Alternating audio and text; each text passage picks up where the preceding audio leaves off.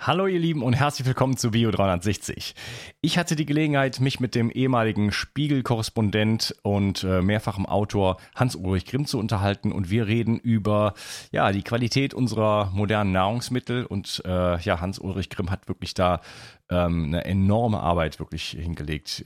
X Bücher geschrieben, die wirklich auch sehr, sehr, äh, ja, sehr detailreich sind und wo man sich wirklich zu den ganzen Themen äh, informieren kann. Was ist in den Nahrungsmitteln drin? Was sind Zusatzstoffe? Wie geht die Industrie davor? Äh, was gibt es für gesundheitliche Resultate daraus? ein Buch über Zucker, also wirklich ganz, ganz toll. Und äh, ja, wir gehen da wie gewohnt ins Detail und ähm, könnt euch auf jeden Fall freuen auf eine spannende Episode.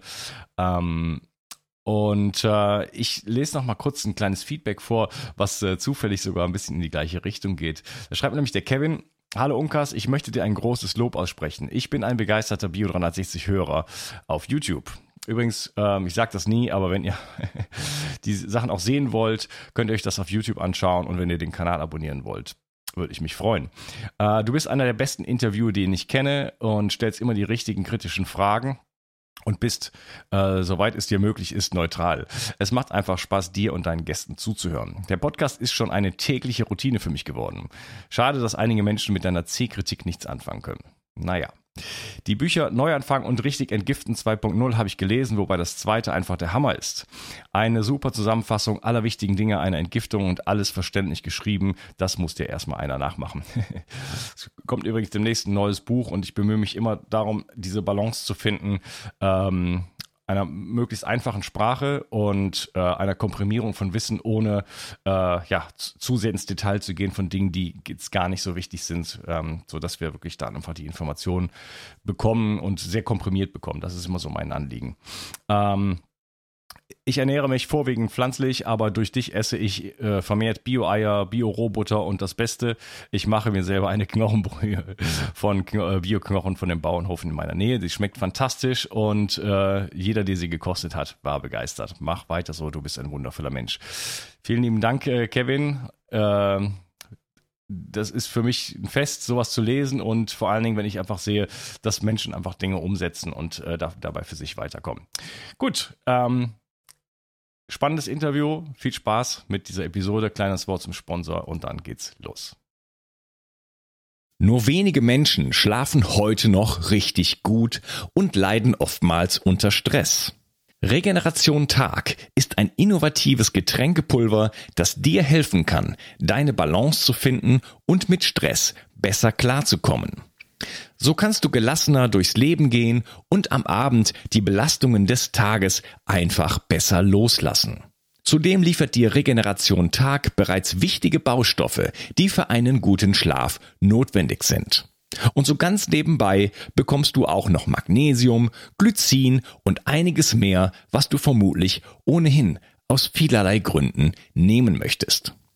Der Knüller ist, Regeneration Tag schmeckt richtig gut und enthält keinerlei Zucker, Farbstoffe oder andere Zusatzstoffe. Regeneration Nacht ist eine sensationelle Schlafformel, die das Einschlafen erleichtert und vor allem dafür sorgt, dass du besser durchschlafen kannst. Auch die Qualität deines Schlafes kannst du damit verbessern. So erlebst du längere Tiefschlafphasen und wachst einfach erholter auf. Für deine Gesundheit und dein Wohlbefinden ist ein guter Schlaf die beste Anlage, in die du investieren kannst. Alleine und besonders in Kombination mit Regeneration Tag bekommst du alles, was du für deine Erholung und einen guten Schlaf brauchst. Bio 360. Zurück ins Leben. Komm mit mir auf eine Reise. Eine Reise zu mehr Energie und fantastischer Gesundheit. Ich möchte dir das Wissen und den Mut vermitteln, den ich gebraucht hätte, als ich ganz unten war. Dabei will ich dir helfen, wieder richtig in deine Energie zu kommen. Zurück ins Leben. Hallo Herr Grimm, schön, dass Sie hier sind. Hallo. Ja, wir wollen uns über ein äh, wirklich wichtiges und spannendes Thema unterhalten, nämlich ähm, Lebensmittelqualität. Wie sieht's im Supermarkt aus? Wie, wie sieht's im Bioladen aus? Äh, was ist wirklich drin in den ganzen Produkten und äh, was gibt es für Zusatzstoffe? Was gibt es für äh, ja, Probleme vielleicht auch damit? Das ist ein Thema, ähm, ja, wo ich schon seit Jahren äh, viel drüber spreche und ich bin sehr froh, einen äh, ja, Experten gefunden zu haben, der sich wirklich intensiv damit auseinandergesetzt hat und wirklich alle Details ähm, herausgearbeitet hat. Bevor wir mit diesem äh, interessanten Thema einsteigen, vielleicht können Sie sich ein bisschen vorstellen. Jetzt habe ich die akustisch nicht was. Bevor wir einsteigen, vielleicht können Sie sich ein bisschen äh, vorstellen. Äh, ja, ich komme ja eigentlich eher ähm, vom Feinschmeckerischen her. Ich habe mich irgendwie seit Kindheit immer fürs Essen interessiert, habe immer selber gekocht, irgendwie als Student schon und ähm, habe mich halt immer irgendwie fürs gute Essen, gute Restaurants, guten Wein und dergleichen interessiert und habe dann irgendwann gemerkt, als ich beim Spiegel war, dem Nachrichtenmagazin, da konnten wir reisen und zu Kongressen gehen und auf Messen und so und habe dann gemerkt, dass es da neben der Welt der echten Lebensmittel so eine Parallelwelt gibt, in der es ähm, gar keine Paprika und Erdbeeren und Hühner gibt, sondern nur Pulver und, äh, und Essenzen und ähm, Chemie und so. Und auf so einer Messe, wo es um Lebensmittelzusatzstoffe und Zutaten ging, da gab es praktisch kein Brokkoli und keine Erdbeeren sondern da gab es nur so, ähm, das alles sah aus wie Nescafé, so, so Kügelchen, wie so Granulat, war so riesen Röhren und, ähm, und braun Nescafé, heller Nescafé, dunkler Nescafé und unten stand aber Chicken und Lamb und Beef und so. Da habe ich gedacht, okay, deswegen war ich die neuen Erscheinungsformen von Huhn und Schwein und Rind und Lamm und so. Und dann gab es extra Stände, da gab es den Geschmack praktisch separat zu kaufen. Normalerweise ist, hängt der Geschmack ja praktisch an der Qualität des Produkts. Also wenn die Erdbeeren gut sind, dann schmecken die Erdbeeren gut. Mhm. So, wenn die Tiere glücklich waren, dann schmeckt der Schnitzel auch gut oder das Huhn oder so. Und die Suppe, die man draus macht oder ähm, ähm, das Gemüse, die Gemüsesuppe, alles hängt natürlich daran, ob das Sellerie gut ist, ob die Karotten gut sind und dergleichen. So, in, und da habe ich gemerkt, in, in dieser industriellen Parallelwelt, da klatscht es völlig auseinander. Da nimmt man praktisch so ein paar äh, Granulatkügelchen und fügt dann hinterher separat den Geschmack ähm, hinzu. Bei einem so einem Stand von, von, von Aromaherstellern, die hatten so einen ähm, Tropical Drink angeboten. Der bestand praktisch nur aus Wasser und Aroma. Da war kein Ananas drin, kein Papaya, nichts dergleichen. Das war alles pure Fiktion. Und da ist mir klar geworden, das habe ich in meinem Buch Die Suppe lügt beschrieben, ähm, dass der Geschmack sich praktisch völlig emanzipiert hat ähm, von dem Produkt. Und am Anfang fand ich das natürlich empörend aus feinschmeckerischer Sicht, dass man da so betrogen wird, dass die Polland-Tomate, die legendäre, dass die praktisch nach gar nichts schmeckt, nur rot aussieht und Wasser und das, wenn das separat kommt, dann praktisch ähm, der Geschmack dazu. Und das fand ich einfach moralisch empörend, dass man so, die Menschen so betrügen kann. Ähm, aber es ist natürlich kein, im, im, im gesetzlichen Sinne kein Betrug. Ähm, das ist alles vollkommen legal. Nur der Körper, für den Körper ist natürlich ein Problem, weil der Körper wird betrogen. Der Körper lebt ja nicht praktisch von so einer Illusion, irgendwie von, von Milliardstel Gramm Aroma Erdbeere, sondern der Körper lebt ja von der Substanz. Also ich bestehe ja hier aus echter Materie. Das, so. Und diese Materie, die muss sich praktisch immer wieder erneuern. Früher hat man gedacht, der menschliche Körper äh, erneuert sich innerhalb von acht Jahren. Mittlerweile weiß man, das ist ein Jahr. Also so wie ich hier vor Ihnen sitze, bin ich praktisch ein Jahr alt, materiell. Sieht von außen nicht so aus, natürlich. So, und das Gehirn ist natürlich auch schon älter, weil sonst müsste man alle Jahre wieder ähm, das Alphabet neu lernen. Aber die Materie ist praktisch ein Jahr alt. So, und woher kommt die Materie? Die Materie kommt aus dem, was ich esse. So, und wenn das eine gute Materie ist, dann ist ja das praktisch hier alles einigermaßen. Natürlich, die Baupläne sind immer so ganz frisch irgendwie nach all den Jahren. Ähm, man sieht mehr ganz aus wie mit einem Jahr, aber darauf kommt es natürlich an, dass, die, dass, dass das Material, was man zu sich nimmt, gutes Material ist, damit man selber praktisch gutes Material ausbildet. So, darauf kommt es an. Und wenn dann praktisch der, der Mensch betrogen wird beim Geschmack, weil der Geschmack ist ganz wichtig, weil wenn ich ins Restaurant gehe, blättere so die Karte durch, überlege mir, was wollen wir, Pizza Quattro Stazioni oder Suppe oder Hühnersuppe oder Rindsuppe oder was auch immer, dann ähm, das, worauf ich Lust habe, das ähm, hängt davon ab, was mein Körper gerade braucht. Weil er muss sich ja praktisch alle Jahre wieder erneuern. Der Körper besteht nach Schätzungen von Wissenschaftlern aus zwei Millionen verschiedenen Substanzen. Und diese zwei Millionen verschiedenen Substanzen hat natürlich kein Mensch im Kopf. Ich kann jetzt nicht sagen, ich brauche drei Carboxy, Methyl, irgendwas, so, sondern mein Körper weiß, was er braucht. Wenn er praktisch seine Kniescheibe gerade erneuern muss, dann weiß mein Körper, ähm, woraus die Kniescheibe besteht. Oder wenn er neue Haare machen muss, neue Ellenbogen machen muss, neue äh, Fingernägel machen. Denn mein Körper weiß, woraus er, was er braucht, woraus er besteht, was er braucht, um das zu erneuern. So, und daraus entwickelt dann plötzlich Lust der Darm, der Regelungszentrum, das zweite Gehirn, ähm, macht so praktisch eine Bilanzanalyse, was man braucht, was da ist, und meldet es ans Gehirn. Ähm, Hypothalamus wird es übersetzt in, in Gelüste. Und dann habe ich Lust auf Rhabarber zurzeit zum Beispiel. So, oder Sauerkraut manchmal. Man, früher gibt es manchmal dass man drei Tage lang vor meinem geistigen Auge so ein Rostbraten vor, vorbeigeschwebt ist. Brauche ich unbedingt Rostbraten. Oder Blumenkohl. Mir gibt es Blumenkohl schon so. So, da merkt man, der Körper verlangt nach Blumenkohl. Also der Körper verlangt praktisch nach dem weißen Ding. Und was in dem weißen Ding drin ist, ist nicht so eine, so eine Illusion, so eine Geschmacksillusion äh, äh von Blumenkohl oder Fleisch, sondern er braucht die, die richtige Materie. Und wenn er da jetzt praktisch, um darauf zurückzukommen, durch so industrielles Aroma, durch so einen Separatgeschmack betrogen wird, dann leidet der Körper natürlich. Dann muss er umso mehr aufnehmen. Dann wird er dicker und dicker und dicker und zugleich mangelernährt. Das ist das neue ähm, Phänomen, was es in der Menschheitsgeschichte nie gegeben hat, dass wenn jemand dick ist, dass er zugleich mangelernährt sein kann. Das liegt an dieser industriellen Art, die Nahrung zu erzeugen. Ja. Das ist äh, klar, der Körper braucht äh, Magnesium, Zink, äh, B-Vitamine und so weiter und so fort, Proteine.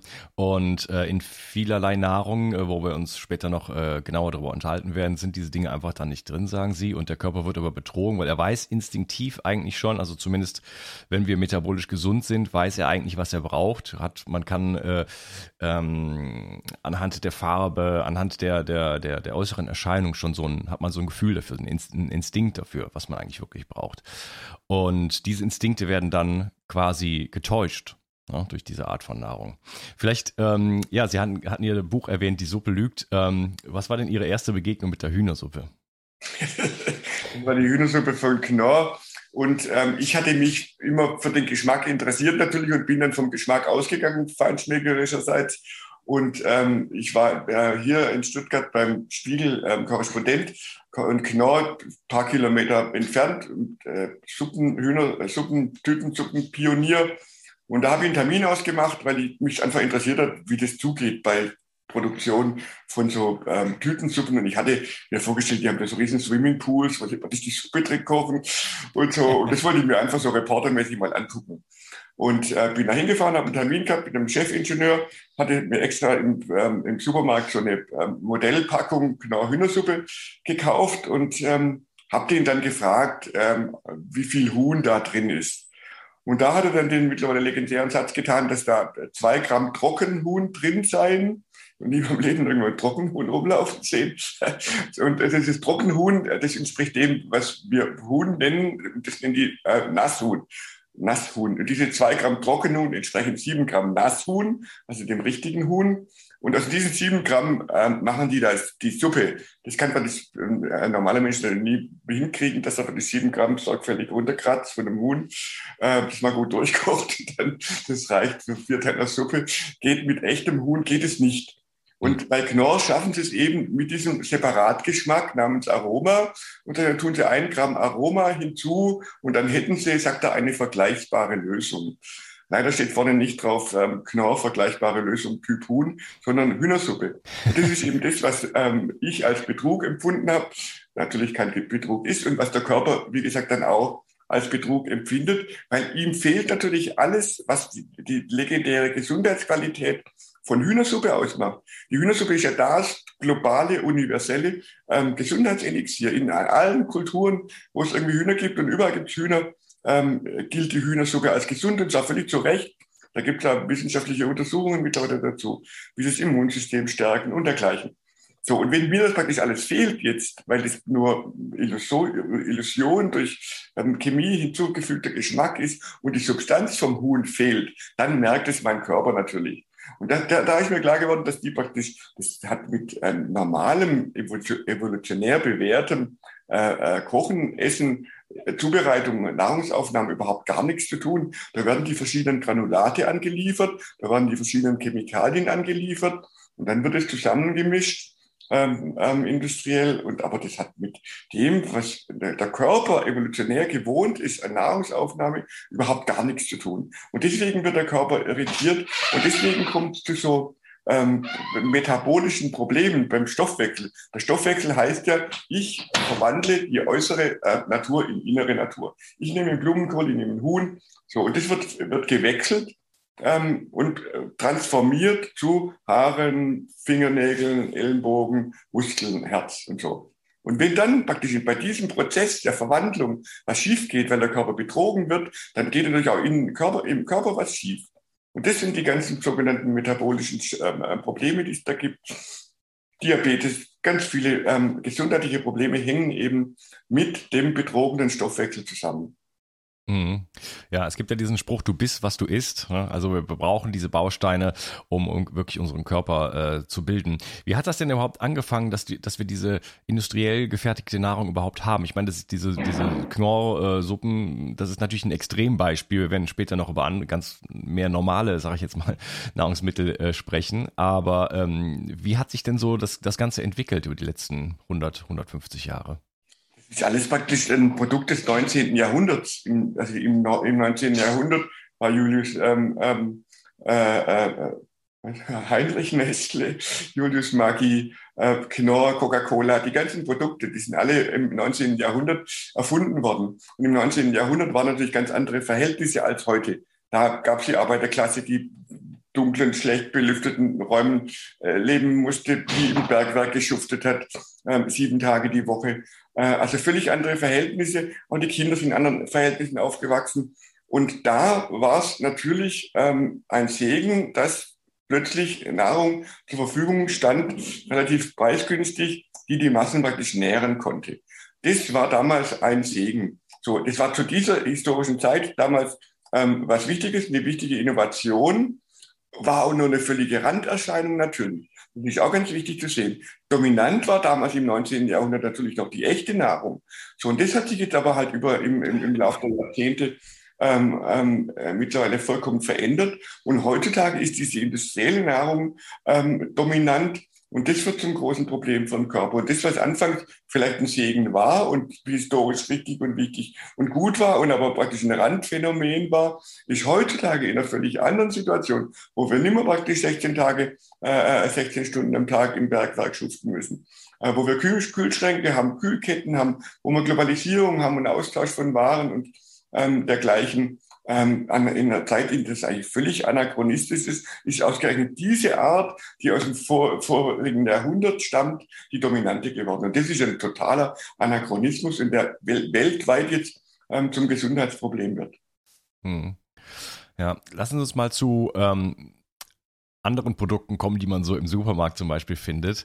Ähm, was gibt es denn überhaupt für Stoffe, die in diesen, in diesen Nahrungsmitteln drin sind? Wir haben ja äh, Konserven, wir haben Gläser, wir haben äh, Dinge einfach in Kartonverpackungen, äh, die man, weiß ich nicht, vom, vom Kartoffelpüree oder, ne, also ich, ich gehe eigentlich im Supermarkt nicht einkaufen, aber es gibt natürlich da enorm viele Produkte, die letzten Endes ja nicht natürlich sind in dem Sinne äh, Gemüse auf dem Markt, ja, oder Weidehaltungsfleisch, äh, sondern einfach äh, prozessierte Produkte. Und ähm, da ist ja nicht nur drin, was draufsteht, also ich also ich meine, da steht jetzt äh, ist jetzt nicht nur von mir aus Bohnen drin oder oder Fleisch oder was auch immer, ne, sondern da sind noch andere Stoffe drin, Zusatzstoffe. Was äh, das ist jetzt ein Riesenkomplex, ein großes Fass, was wir jetzt da aufmachen. Aber vielleicht können wir uns da mal so ein bisschen nähern. Was was ist denn da eigentlich drin überhaupt? Also vor allem ist das nicht drin, was vorne drauf abgebildet ist. Ja. also wenn Sie einen Erdbeerjoghurt kaufen, so einen sogenannten Fruchtjoghurt, dann ist da eine Erdbeere abgebildet, aber die Erdbeere ist natürlich niemals drin. Weil mit solchen Produkten kann die Industrie ähm, gar nichts anfangen. Zu mir hat mal ein Manager von Unilever gesagt, mit einer normalen Zwiebel können wir nichts anfangen. Und da ist mir auch klar, aha, die wollen praktisch mit Natur gar nichts ähm, zu tun haben. Das geht nicht. Wenn Sie zu Hause, wenn Sie jetzt gerade Erdbeersaison ähm, anfangen, praktisch Erdbeerjoghurt zu machen, das heißt, die nehmen Erdbeeren und die zerquetschen, zerschneiden, tun sie ins Müsli rein, Joghurt rein, so und lassen das mal stehen. Nur über Nacht, am nächsten Morgen ist es braun geworden, das ist zersoßt. So, ähm, Im äh, Supermarkt, dieser sogenannte Fruchtjoghurt, der ähm, hält ähm, zwei Wochen. Oder Babybrei zum Beispiel, das allerbeste Beispiel, wenn Sie eine Banane zerdrücken, ähm, und einen Apfel dazugeben und den fürs Baby praktisch pürieren, ähm, dann steht es in drei Stunden praktisch nicht mehr so da wie, wie, wie äh, am Anfang. So, das heißt, nach zwei, drei Stunden ist es weg. Im Supermarkt, das von HIP, muss aber zwei Jahre halten. So, und mhm. wenn Sie was, was von Natur aus nach zwei Stunden völlig braun ist ähm, und unappetitlich aussieht, wenn Sie das praktisch für zwei Jahre irgendwie konservieren wollen, dann müssen Sie das innerlich transformieren, ähm, dieses Ding. So, und das passiert praktisch bei HIP, das passiert bei, äh, äh Fruchtjoghurtproduzenten, ähm, das, praktisch, äh, äh, das äh, findet praktisch statt bei allen Produzenten, die für den Supermarkt äh, äh, Sachen herstellen, die dann Monate oder gar Jahre halten. Also man muss mit den Sachen was machen, was ihr Wesen transformiert. Und man muss da einen ständigen Kampf gegen die Natur führen, weil die Natur, wie gesagt, diese Banane, die da braun wird, die Natur ähm, heißt, es werden und vergehen. Es vergeht irgendwie ziemlich schnell. Vor allem der schöne Anblick vergeht ziemlich schnell. So, und der, die Industrie muss einen Kampf dagegen unternehmen. Und da spielen dann verschiedene Momente und Methoden und Materialien eine Rolle. Erhitzung zum Beispiel. Bei diesem Brei von HIP, der wird natürlich sterilisiert, damit der so lang hält. So, dann gehen viele Sachen ähm, verloren, Vitamine zum Beispiel. Es entstehen aber auch neu, neuartige Problemstoffe, die da reinkommen, die den Körper auch wieder negativ beeinflussen können. Also alles, was wir mit dem Produkt, mit den ursprünglichen äh, Lebensmitteln machen, um sie haltbar zu machen, ähm, das macht auch was mit unserem Körper natürlich dann. Also alles praktisch, das habe ich in meinem Buch geschrieben über Anti-Aging, echtes Essen heißt es. Und da habe ich gemerkt, die Faustregel lautet, alles, was wir unternehmen, damit das Produkt länger hält, führt dazu, dass wir selber kürzer halten. Also unsere, wenn, praktisch die, die, die Mindesthaltbarkeit im Laden verlängert wird, verkürzen wir unsere Mindesthaltbarkeit. Mhm. Weil die ganzen Maßnahmen, was mit dem Körper, mit dem, mit dem Stoffwechsel, mit den Substanzen äh, äh machen, die wir aufnehmen und dann auch was mit unserem Körper macht. So, das die, die, die ähm, Konservierungsmethode des Erhitzens ist das eine. Das andere sind natürlich die Aromen, weil der, das sagen auch die Hersteller von, von ähm, so Erdbeerjoghurt, der Erdbeergeschmack, der verfliegt ziemlich schnell. Wenn es aber so lange halten muss, muss man praktisch den Geschmack dazu tun, damit der einfach erhalten wird. Abgesehen davon haben die verschiedenen Firmen auch verschiedene Geschmacksprofile. Deswegen muss man sowas wie Kartoffeln für, für den Pfanni, Kartoffelbrei auch noch ähm, aromatisieren, wobei der Geschmack eigentlich da ist, aber es muss praktisch immer straight der gleiche Markengeschmack sozusagen sein. So, das ist ja was. Oder ähm, die Optik natürlich. Eigentlich muss man immer dazu sagen, ist es streng verboten, die Verbraucher zu täuschen. Aber natürlich wird der Verbraucher in Wahrheit an allen Ecken und Enden getäuscht. Nur es gilt nicht als Täuschung, weil hinten drauf steht Farbstoff. So, der Farbstoff dient auch dazu, einen optischen Eindruck zu erwecken, der eigentlich faktisch nicht vorhanden ist. So, äh, zum Beispiel bei, wenn Sie Balsamico-Essig kaufen, hat ist so gut wie jeder Balsamico-Essig ist mit Zuckercouleur gefärbt. So, warum? Damit es halt wertvoller aussieht. Weil wenn Sie in Modena da praktisch Ihren Essig im Holzfass haben und jahrelang da drin aufbewahren, dann wird er natürlich unglaublich teuer, schmeckt natürlich auch besser und gewinnt dadurch die dunkle Farbe. So bei uns im Supermarkt betrüglicherweise, aber völlig legal, wird das praktisch vorgetäuscht durch Farbstoff namens Zuckercouleur.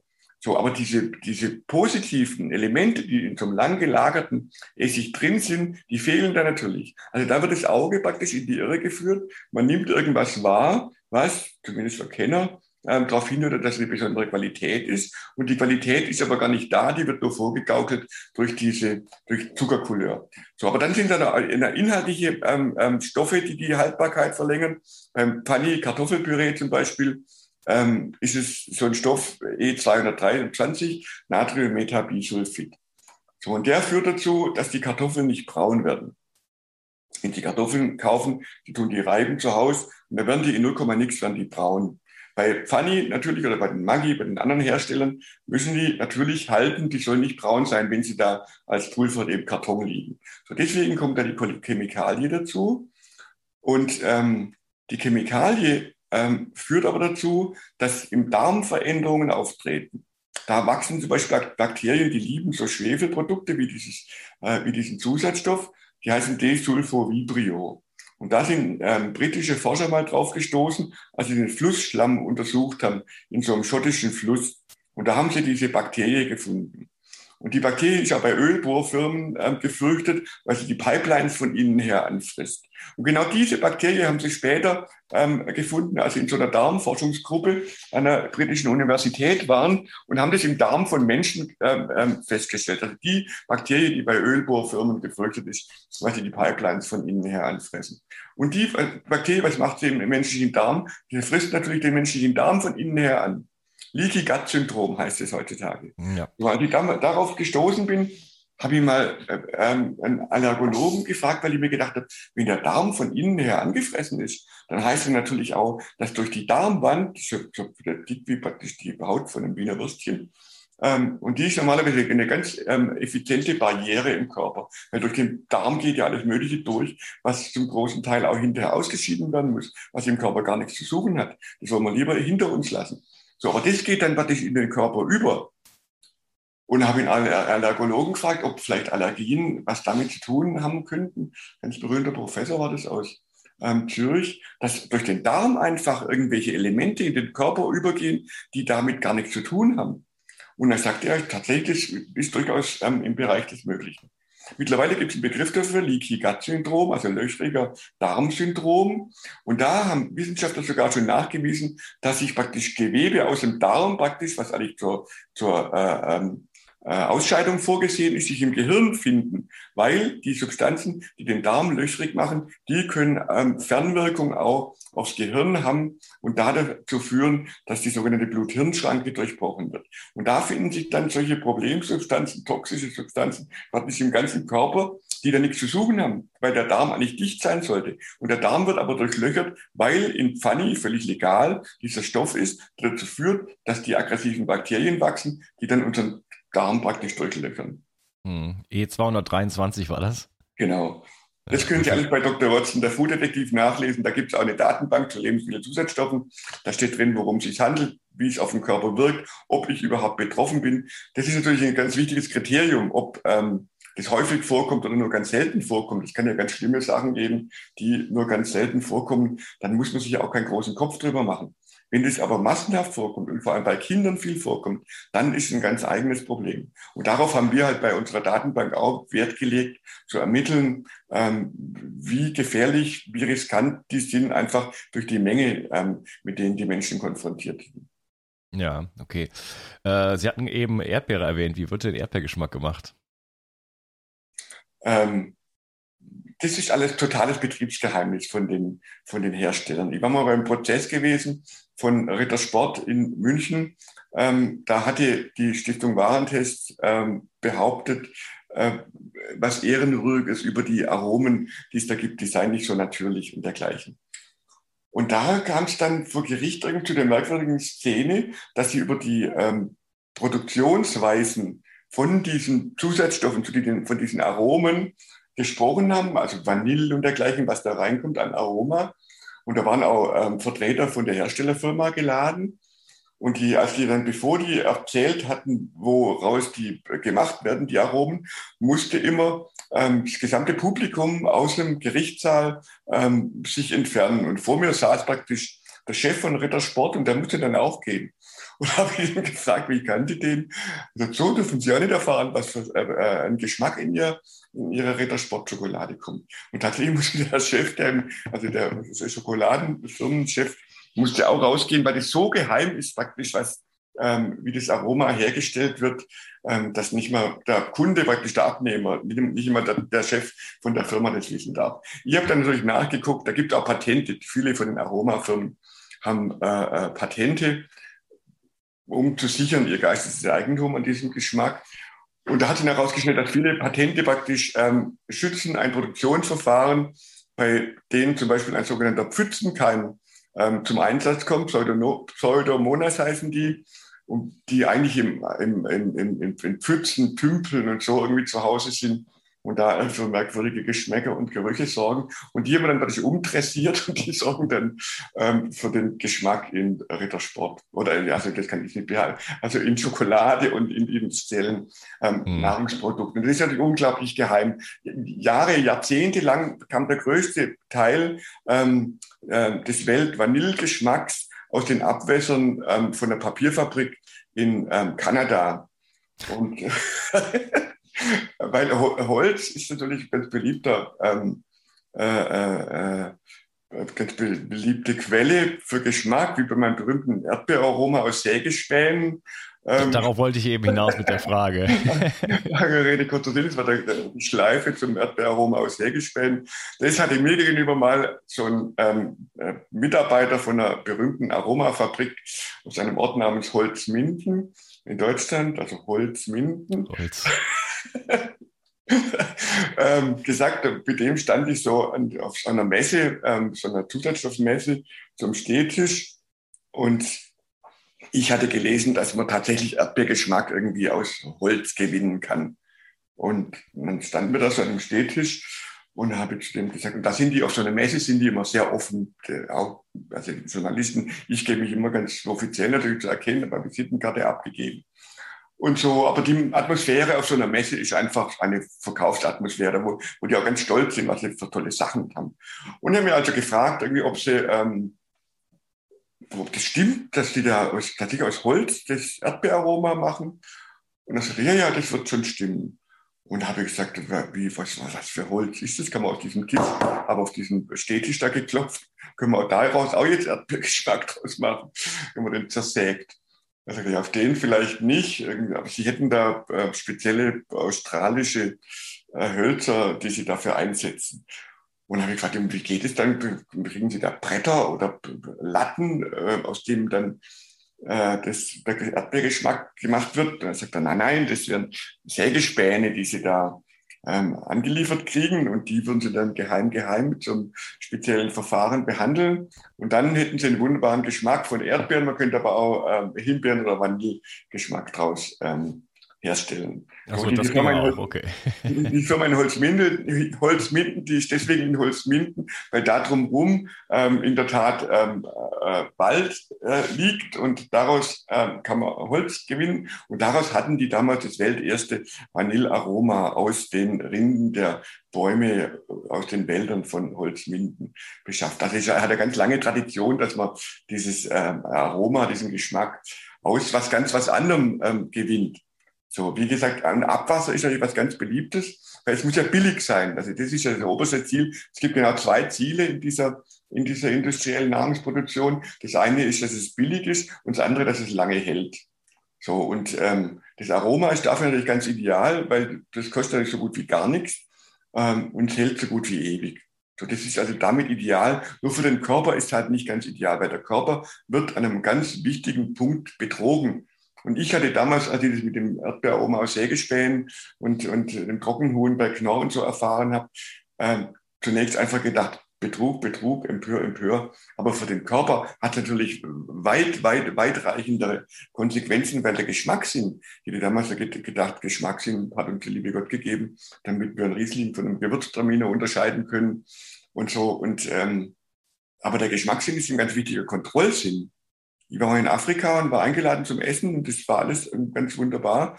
Aber wenn es dann so Sachen gibt wie Stachelschweinsteak und so, da ist man dann praktisch als Fremdling schon irgendwie skeptisch. Was macht man? Man riecht erst mal dran.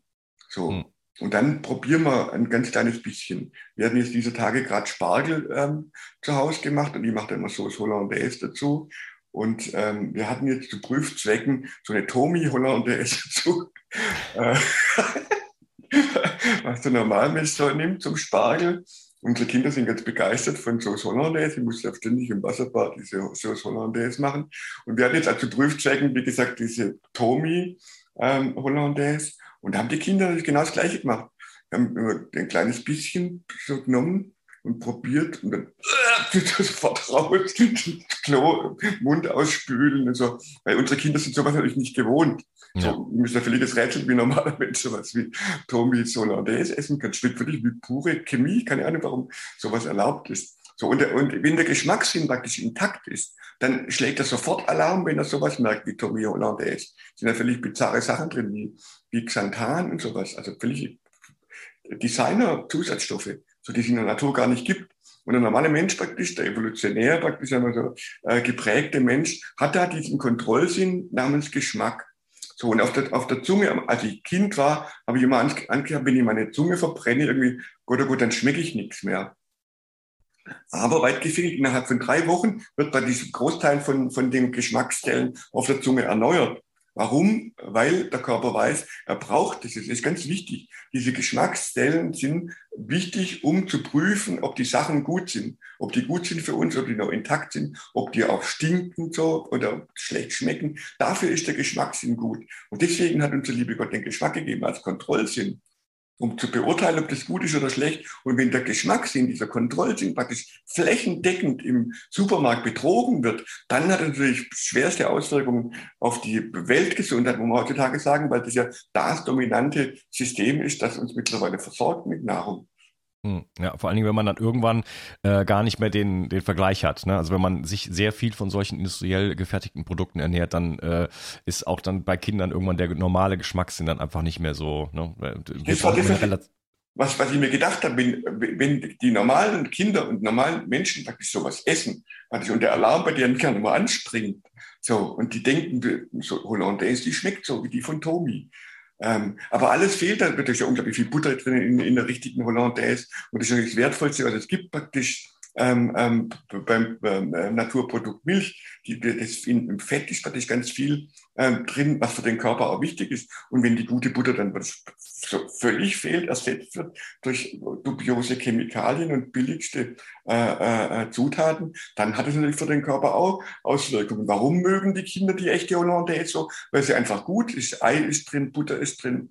So, und, und Zwiebeln, also die ganze Würze ist drin. Die, die echte Hollandaise ist was unglaublich Wertvolles. Ist ja gar schweineteuer, wenn man so ein halbes Pfund Butter, äh, teuerste Bioqualität, äh, da rein versenkt. Natürlich, und das ist, was teuer ist, ist auch wertvoll für den Körper. Das, das ist wertvoll fürs Kind und für die, für die Menschheit. Und wenn das praktisch durch betrügerischen Billigschrott ersetzt wird aus Abwasser und sonst woher, dann hat es natürlich Auswirkungen auf den Körper. Ja, ich meine, bei dem Billig, da sind wir ja nicht ganz unbeteiligt, äh, denn ähm, wenn äh, Produkte, die auf den Markt geworfen werden, werden ja auch gekauft. Ja? Und äh, dass alles billig sein muss, das hat natürlich auch mit uns zu tun. Da kommt jetzt noch ein bisschen Kapitalismus und Geldsystem dazu. Ist klar, dass man dann irgendwo, äh, dass auch Menschen marginalisiert werden und die Menschen immer weniger Geld haben und dann natürlich auch irgendwo quasi mehr oder weniger gezwungen sind, gezwungen würde ich nicht sagen, aber diesen Weg gehen, sage ich jetzt mal, das ist ja auch äh, gesellschaftlich gesteuert. Aber trotz alledem äh, müssen wir uns, glaube ich, fragen, und das wird, glaube ich, am Ende unseres Interviews dann nochmal klarer, äh, wo wir an welcher, äh, an welchem Ende wir wirklich sparen wollen. Ich würde sagen, ähm, wir machen hier eine Pause und ähm, unterhalten uns dann im nächsten Teil noch weiter über die ganzen E-Nummern und was noch für Zusatzstoffe da drin sind. Ich möchte über Kindernahrung reden. Ähm, wir werden ein bisschen über die Gesetzeslage reden und noch vieles mehr. Schön, dass Sie dabei waren und ich freue mich auf den nächsten Teil. Okay. Tschüss. Kennst du schon mein Buch Zurück ins Leben, Wege aus der Müdigkeit? In diesem Buch stelle ich dir Techniken vor, die dir, egal ob jung oder alt, ob krank oder fit, helfen können, nicht nur deine Müdigkeit loszuwerden, sondern mehr Energie und Gesundheit in dein Leben zu bringen. Du lernst, wie du am Atem deinen Gesundheitszustand präzise ablesen kannst und mit einer einfachen Übung deutliche Verbesserungen im Bereich der Durchblutung, der Sauerstoffversorgung, der Nährstoffversorgung deiner Zellen und damit verbunden vielen anderen Symptomen erfahren kannst. Du erfährst, warum Muskulatur für jeden Menschen aus gesundheitlichen Gründen wichtig ist und immer wichtiger wird, je älter du wirst. Ich zeige dir eine Technik, mit der du, egal wie es dir jetzt geht, schnell große Erfolge erzielen kannst. Ich stelle dir die sieben größten Energieräuber vor und vor allen Dingen die sieben größten Energiegeber. Außerdem erzähle ich dir noch meine gesamte Geschichte im Detail. Das Buch gibt es als Printversion und als E-Book-Version. Beides kommt mit einem über sechsstündigen Hörbuch und Beispielvideos. Ich habe dieses Buch im Eigenverlag veröffentlicht. Wenn du es kaufst, tust du nicht nur etwas für deine Gesundheit, sondern unterstützt mich auch noch dabei. Gerade in diesen Zeiten brauchen wir Menschen, die genug Energie haben, um sich um das, was jetzt ansteht, zu kümmern. 360. Zurück ins Leben.